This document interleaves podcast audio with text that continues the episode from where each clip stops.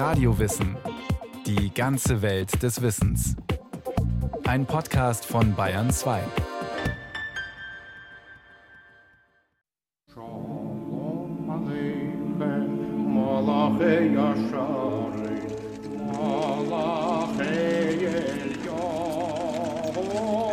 An einem frühen Morgen des Jahres 1242 wälzt sich eine merkwürdige Strafexpedition durch die Straßen von Paris. 24 Pferdekarren, bis oben hin beladen mit voluminösen Handschriften in kostbaren Einbänden. Es sind Talmud-Handschriften, Hunderte, Tausende. Mönche und von der Kirche bezahlte Büttel haben sie aus allen Synagogen, Lehrhäusern und Rabbinerwohnungen des Landes zusammengeraubt, konfisziert aufgrund päpstlicher Anordnung um die Christenheit vor verderblichen Einflüssen zu schützen. Auf einem weiten Platz im Pariser Stadtzentrum halten die Karren an. Die Handschriften werden abgeladen und auf einem riesigen Scheiterhaufen verbrannt. Die erste Bücherverbrennung im großen Stil in Europa. 700 Jahre später werden die Nazis dem Beispiel folgen und zuerst die Schriften andersdenkender Zeitgenossen verbrennen, danach die Menschen selbst. In den Krematorien von Auschwitz, Treblinka und Dachau.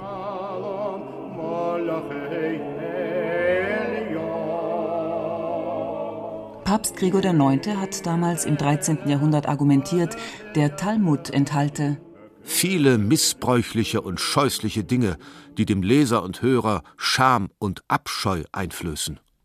Beim Talmud sah sie rot, die römische Kirchenleitung, die das jüdische Volk in jenen mittelalterlichen Tagen oft genug vor Verfolgung und Diskriminierung schützte und sehr klar sah, wo die eigentlichen Motive der fromm verbrämten Pogrome lagen, in Konkurrenzneid und Profitsucht der christlichen Geschäftswelt.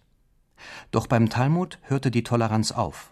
Zwei Jahrhunderte nach dem Pariser Bücherraub donnerte Benedikt XIII. in seiner sogenannten Judenbulle Anlass zur Verblendung und Verhärtung der Juden ist besonders die böse Lehre, die von einigen Söhnen Satans erfunden unter dem Namen Talmud in verschiedenen Büchern aufgezeichnet worden ist und die sie, um ihr größeres Ansehen zu geben, als von Gott dem Mose mündlich mitgeteilt hinstellen. Benedikt war zwar nur ein Gegenpapst, aber die Argumente teilt er mit den rechtmäßigen Inhabern der Tiara, der Papstkrone. Mit sicherem Instinkt witterten die Judenverfolger in den Heiligen Schriften die verwundbarste Stelle ihrer Gegner. Kraftquelle, geistige Heimat und Garant ihrer Identität, seit der Jerusalemer Tempel zerstört und das jüdische Volk in alle Winde zerstreut worden war.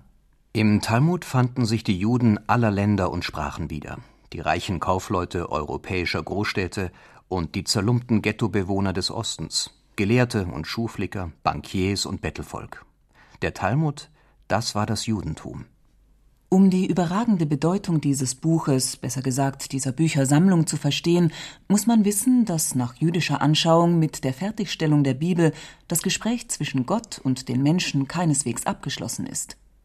An die Seite der schriftlich vorliegenden Offenbarung tritt die mündliche Überlieferung der Rabbiner treten ein ständiger Diskurs über die Bibel, ihre Kommentierung und aktuelle Interpretation, die nach Jahrhunderten schließlich in ein neues, umfangreiches Schriftwerk mündet, den Talmud. Beide Überlieferungsstränge, die Bibel und ihre Auslegung, werden als gleichrangig betrachtet, wie es in einem der ältesten Stücke des Talmud heißt. Mose hat die Tora, das biblische Gesetz, auf dem Sinai empfangen und sie Josua überliefert. Und Josua den Ältesten und die Ältesten den Propheten. Und die Propheten haben sie den Männern der großen Versammlung überliefert. Diese sprachen drei Dinge aus. Seid vorsichtig beim Richtspruch, sammelt viele Schüler um euch und macht einen Zaun um die Tora. Dieser Zaun, der einen leichtfertigen Umgang mit dem Wort Gottes verhindern soll, ist die mündliche Überlieferung, auch mündliche Tora genannt, Botschaft vom Himmel wie die Bibel selbst.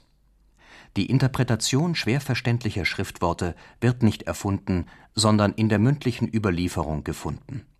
Der Kommentar macht den Sinn der Schrift erst transparent, und weil Gott sein Volk nicht mit unverständlichen Weisungen allein lassen wollte, stammt auch der Kommentar unmittelbar von ihm. Die Tora gehört Gott nicht mehr, weil er sie den Menschen geschenkt hat, sagen die Rabbiner in ihrer Vorliebe für freche, überspitzte Formulierungen. Und stellen in einem uralten Gebet glücklich fest Die Worte Gottes sind unser Leben und verbürgen unseren Tagen Dauer. So lasst uns über sie nachsinnen bei Tag und Nacht.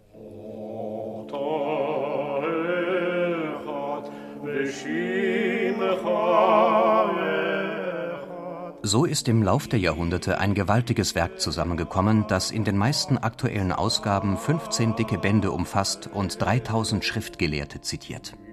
Angeblich besteht er aus zweieinhalb Millionen Wörtern, der Talmud. Ein gigantischer Fundus von Fragen und Antworten, Kommentaren und Diskussionen, Problemen und Konflikten. Darunter, bunt verstreut, überraschend vielfältiger Wissenstoff aus Geographie und Astronomie, Medizin und Rechtswissenschaft und immer wieder Geschichten, Legenden, Parabeln, Weisheitserzählungen. Eine nationale Enzyklopädie hat man dieses titanische Werk genannt, obwohl es großteils in der Verbannung entstand. Das kollektive Gedächtnis eines ganzen Volkes seine geheime Energiequelle, aus der die verfolgte und quer über die Welt gejagte jüdische Gemeinschaft ihre Identität bezog und ihren Mut zum Widerstand. Eli Wiesel, nicht nur ein international bekannter Romanautor, sondern auch anerkannter Talmudgelehrter, gerät ins Schwärmen, wenn er davon erzählt. Wird das Exil für den Juden schwer und unerträglich, findet er im Talmud Trost und Hoffnung. Wenn draußen auf dem Markt aufgehetzte und blutrünstige Mörder ihre Messer wetzten, bemühten sich ein paar Schritte weiter Meister und Schüler in ihren Studienhäusern mit den schimmelzerfressenen Wänden hier eine schwierige Stelle zu ergründen oder dort eine verwickelte Frage zu lösen, bei der es beispielsweise um die Gewänder gehen konnte, die der hohe Priester am Versöhnungstag Yom Kippur zu tragen hatte. Wenn sie sich die im verklärten Licht daliegende Vergangenheit vorstellten, ertrugen sie leichter die Finsternis, die ihnen drohte. Das Studium war ihnen eine Hilfe, dadurch ihrer Zeit die Stirn zu bieten, indem sie die Gegenwart, in der sie lebten, ins Zeitlose überhöhten. Die Enzyklopädie eines Volkes, die doch jede nationale, kulturelle, religiöse Grenze sprengt, weil sie Menschheitsrätsel und Menschheitsfragen enthält. Im Talmud geht es um den Sinn des Lebens, die Fragwürdigkeit des Menschen, das Verhältnis zum anderen und zur Umwelt. Die Tora kennt keinen Anfang, der Talmud kein Ende, behauptet ein jüdisches Sprichwort. Doch vielleicht kann man die historische Entwicklung trotzdem ein wenig eingrenzen. Die Bücher der Bibel, genauer gesagt die vielen verschiedenen Textelemente, die später zu Büchern zusammengefasst wurden, waren zum Teil schon tausend Jahre mündlich überliefert worden, von Generation zu Generation, bis sich die Redakteure an die Arbeit machten. Die Menschen jener frühen Jahrhunderte besaßen ein erstaunliches Gedächtnis und konnten ihre Sagen und Gesetze sehr präzise im Kopf speichern. Auch die immer umfangreicheren Kommentare und Interpretationen zu den Bibeltexten wurden lange Zeit mündlich weitergegeben, schon allein deshalb, weil die Auslegung ständig im Fluss war und jede schriftliche Fixierung bald wieder überholt gewesen wäre. Als das Material freilich kaum mehr überschaubar war, begann man mit der Niederschrift des Stoffes was sich auch empfahl, weil die römischen Besatzer seit dem ersten Jahrhundert vor Christus die Aktivitäten der Rabbiner und den Tempelgottesdienst behinderten. Vier Jahre, von 66 bis 70 nach Christus, tobt der Krieg um Jerusalem, der Aufstand des kleinen jüdischen Volkes gegen die Weltmacht Rom.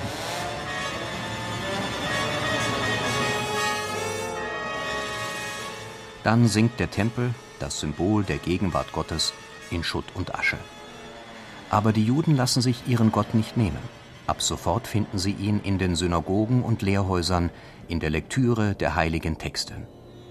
Der jüdische Gelehrte Emanuel bin Gorion resümiert: An die Stelle des Tempels trat das Lehrhaus, an die des Opfers das Gebet. Rang und Bedeutung der Priester und Hohenpriester nehmen nunmehr die Rabbiner ein. Um 200 nach Christus brachte der religiöse Führer der Juden in Palästina, ein gewisser Rabbi Jehuda, die erste Sammlung der bisher mündlich überlieferten Lehre in sechs gewichtigen Bänden heraus, genannt Mishnah, die Lehre. Gegliedert in zahllose kleine Abschnitte, die Mishnayot, die jeweils eine Vielzahl von Ansichten zu einem Thema zitieren, Meinung und Gegenmeinung, auch scheinbar abstruse Beiträge, die sich später vielleicht als weiterführend erweisen werden. Die Mischna wird natürlich heiß diskutiert in den Schulen und Lehrhäusern und 200 Jahre später erscheinen die Protokolle der damals geführten Diskussionen unter dem Namen Gemara (Vollendung). Mischna und Gemara zusammen bilden den palästinensischen oder jerusalemischen Talmud, dem aber im Lauf der Entwicklung nur eine historische Bedeutung zukommt. Denn über die Mischna wird nicht nur in Palästina heftig debattiert, sondern auch in Sura, Pumbadita, Nahardea und wie die geistigen Zentren im babylonischen Reich alle heißen. Der Hintergrund 586 v. Chr. hatte der babylonische König Nebukadnezar II. Jerusalem erobert und die jüdische Oberschicht nach Babylon deportiert, wo sie sich teils der dortigen Kultur anpasste, teils aber auch die eigene religiöse Tradition bewahrte und vertiefte. Als 40 Jahre später die Perser das babylonische Reich eroberten und die verbannten Juden heimkehren durften, blieben etliche von ihnen in Babylon und führten die Arbeit an den Schätzen der Vergangenheit weiter – auf eine unerhört lebendige und intensive Weise. Denn um 500 nach Christus erschien der sogenannte babylonische Talmud, der für das Judentum bis auf den heutigen Tag verbindlich wurde und dem dieselbe Autorität zukommt wie der Torah. Die Diskussion ging natürlich weiter, all die Jahrhunderte in den Lehrhäusern von Prag und Worms, Paris und New York, und der Talmud wurde mit zahllosen Erweiterungen, Randbemerkungen, Kommentaren angereichert. In den klassischen Ausgaben sieht man in der Mitte einer Seite meist den ursprünglichen Talmudtext in einer Art Kasten, darum herum gruppiert die verschiedenen historischen Kommentare in unterschiedlichen Schriftbildern und die späteren Kommentare zu den Kommentaren. An den Rändern Verweise auf Bibelzitate und Parallelstellen aus der rabbinischen Literatur. Im Grunde geht es in den Talmudschulen, den Yeshivot und den Lehrhäusern heute noch zu wie vor Jahrhunderten. Die frommen Juden sitzen über ihren Talmud gebeugt und lesen laut in einem merkwürdigen Singsang, oder sie debattieren erregt miteinander. Es ist ein lautes Summen wie in einem Bienenhaus, aber keiner stört sich an dem Lärm, man fühlt sich eingebunden in die Atmosphäre, wie es Katholiken vielleicht beim Rosenkranzgemurmel in einer Wallfahrtskirche geht.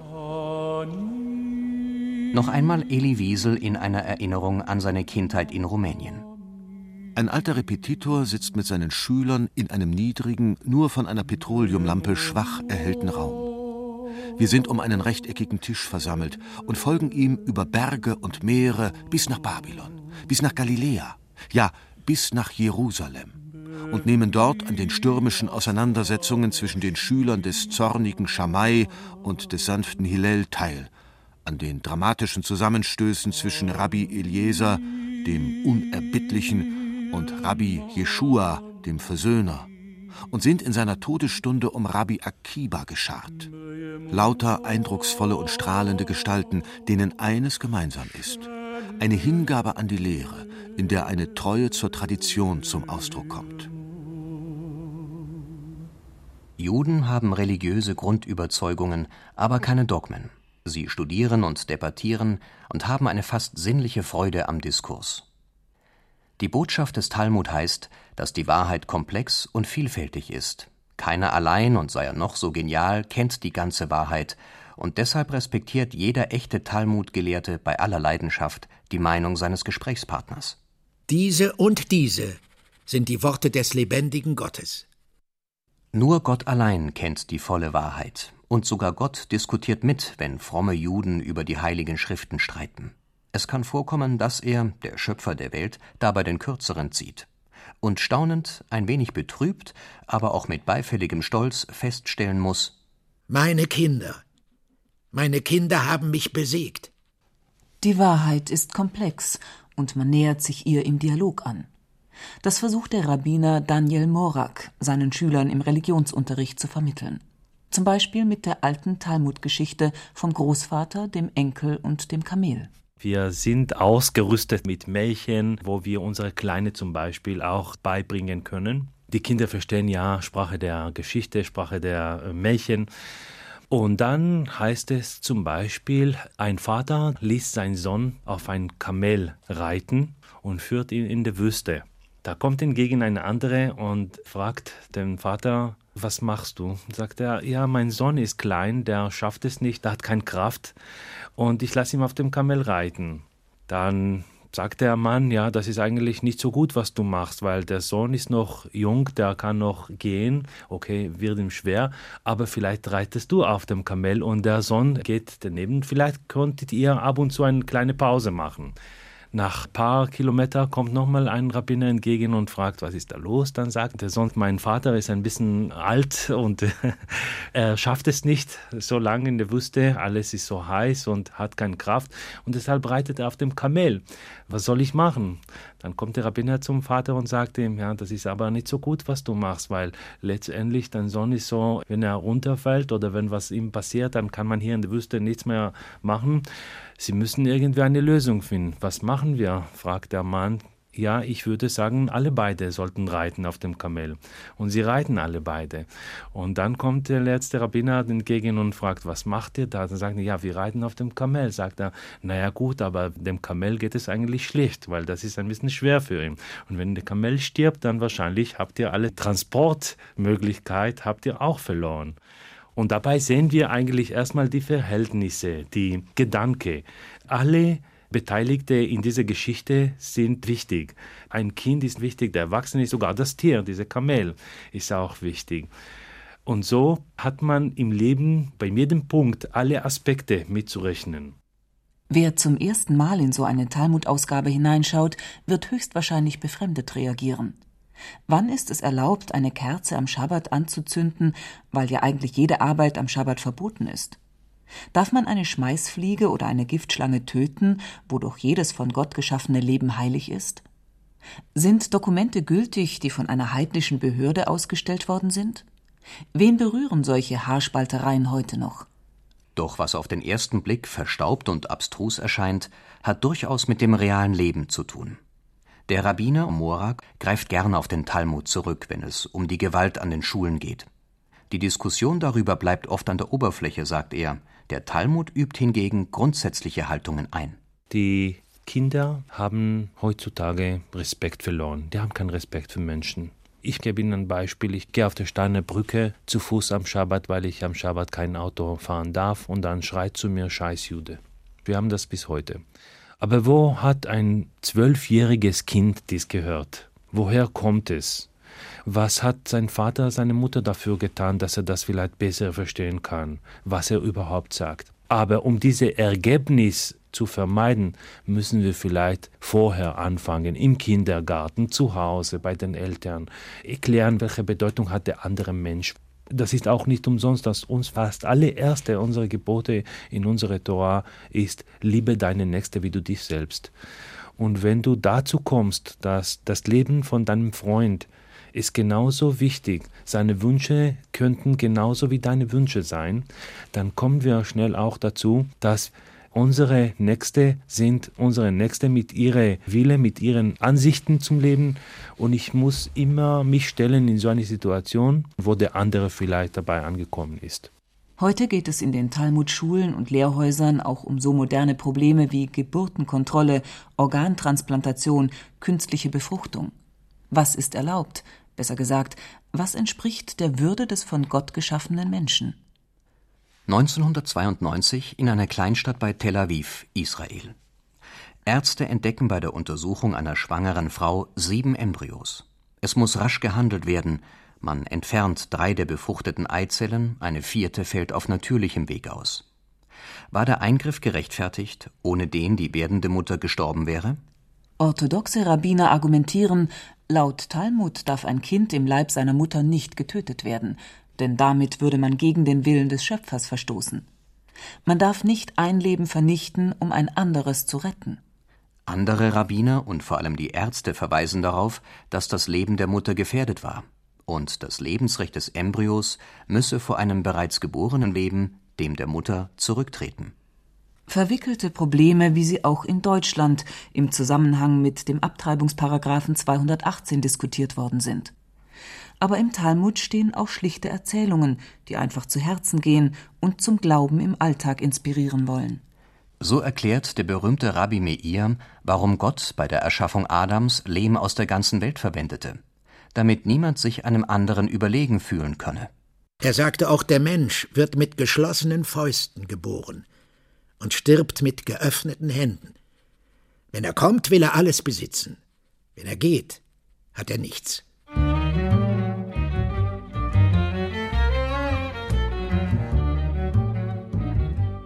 Seit der hintergründigen mit Barbara Streisand verfilmten Geschichte von Isaac Singer über die rebellische Talmudstudentin Jentel wollen viele wissen, ob sich denn auch Frauen mit Torah und Talmud beschäftigen sollen oder ob die jüdische Lehrtradition eine Domäne der Männer ist.